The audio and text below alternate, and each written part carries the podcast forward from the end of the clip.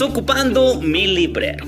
Hola a todos, soy Germán Chávez Villaseñor y he querido crear este espacio de lectura para ti, para que esas líneas que un día se trazaron en el corazón de los escritores el día de hoy puedan venir a resonar en tu vida. Estoy plenamente convencido de que hay libros que te están buscando para darte muchas respuestas. Así es que te invito a que te pongas cómodo y comenzamos.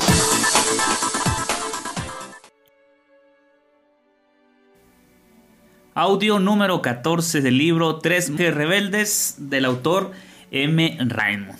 Vamos pues a continuar. Dice, bueno, tomo algunas líneas atrás para que podamos empezar. Dice, él no solamente alababa y agradaba a Dios, sino que salvó a los hombres. Él era el hombre que se mantuvo en la brecha. ¿No es así? Oh, exclamó Roberto. Por cierto que sí. Nunca había pensado en él de ese modo, reverendo padre pero le había dicho a Frater Maurus que estaba aquí para salvar hombres tanto como para servir a Dios.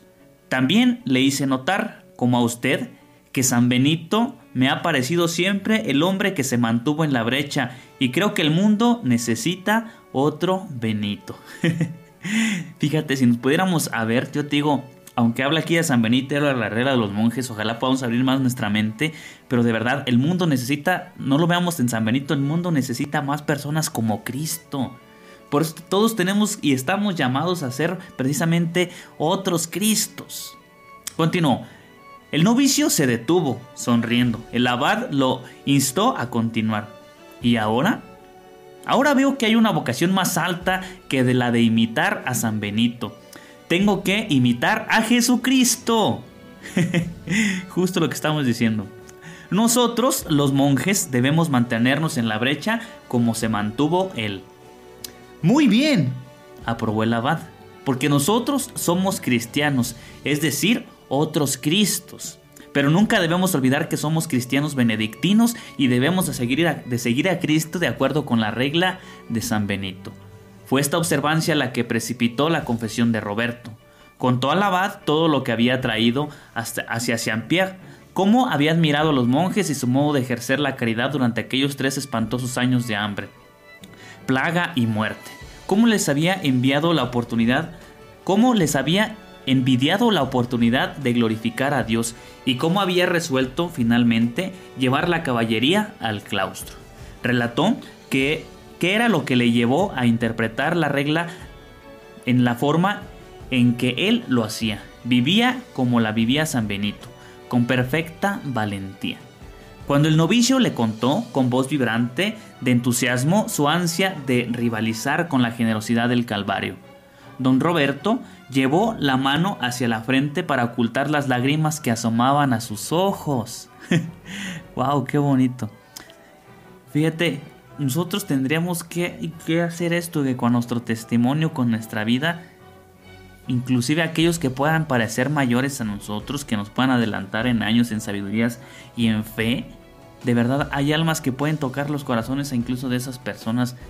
Por eso, como decía cuando el Señor le habla a Jeremías, dice es que Señor soy un muchacho y dice el Señor, no me digas que eres un muchacho, porque irás donde yo te mande. Entonces, no digas que no puedes, no digas que eres pequeño, no digas que eres limitado, porque de verdad, si tú te dieras cuenta y pudieras conocer el fuego tan grande que hay en tu interior, no hombre, hasta a ti mismo te daría miedo.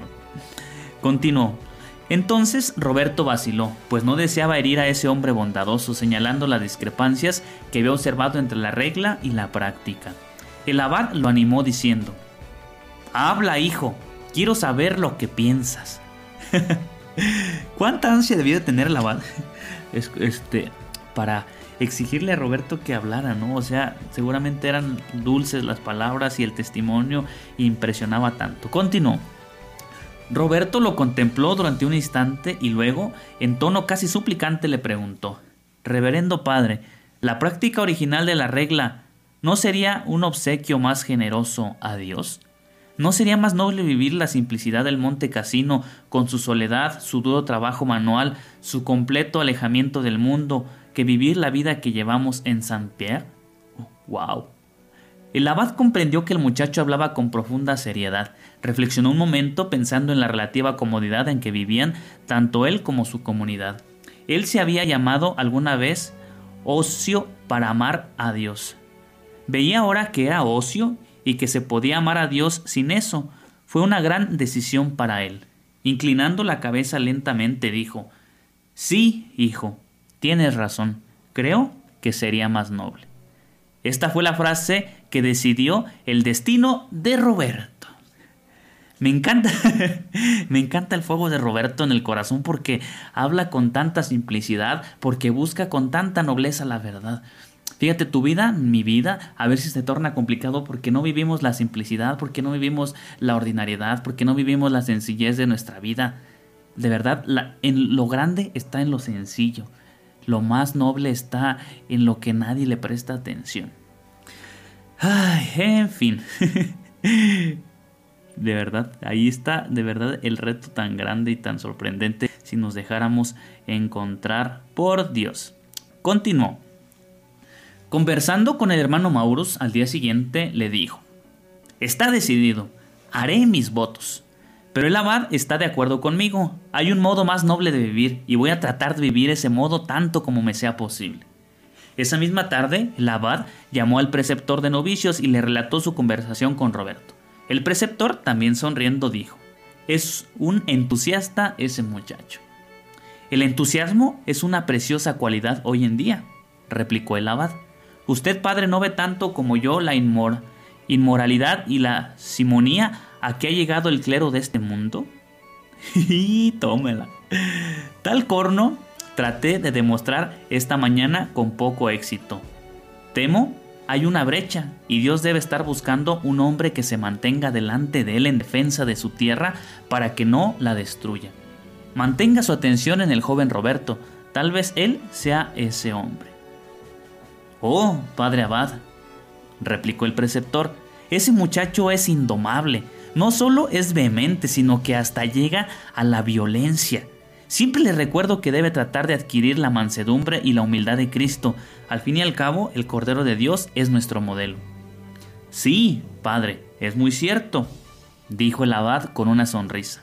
El Cordero de Dios es nuestro modelo, pero no olvide y no permita que sus novicios olviden que el Cordero de Dios fue también el león de Judá. ¡Wow! No manches. Repito, sí, padre, es muy cierto, dijo el abad con una sonrisa. El Cordero de Dios es, un, es nuestro modelo, pero no olvide y no permita que sus novicios olviden que el Cordero de Dios fue también el león de Judá. Es decir, por una parte la mansedumbre de nuestro ser.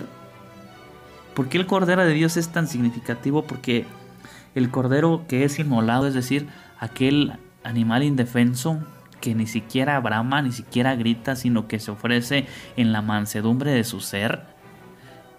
Debemos de ser nobles como el Cordero inmolado, pero que no nos olvidemos que dentro de nosotros también habita el león de Judá, es decir, aquel león indomable con una fuerza y un gruñir impresionante que simbra la tierra con el fuego que, que emana de su ser. ¡Wow! Me, me encantó. Y hasta aquí le vamos a dejar este capítulo, ¿sale? No se vayan, ayúdenme a seguir compartiendo.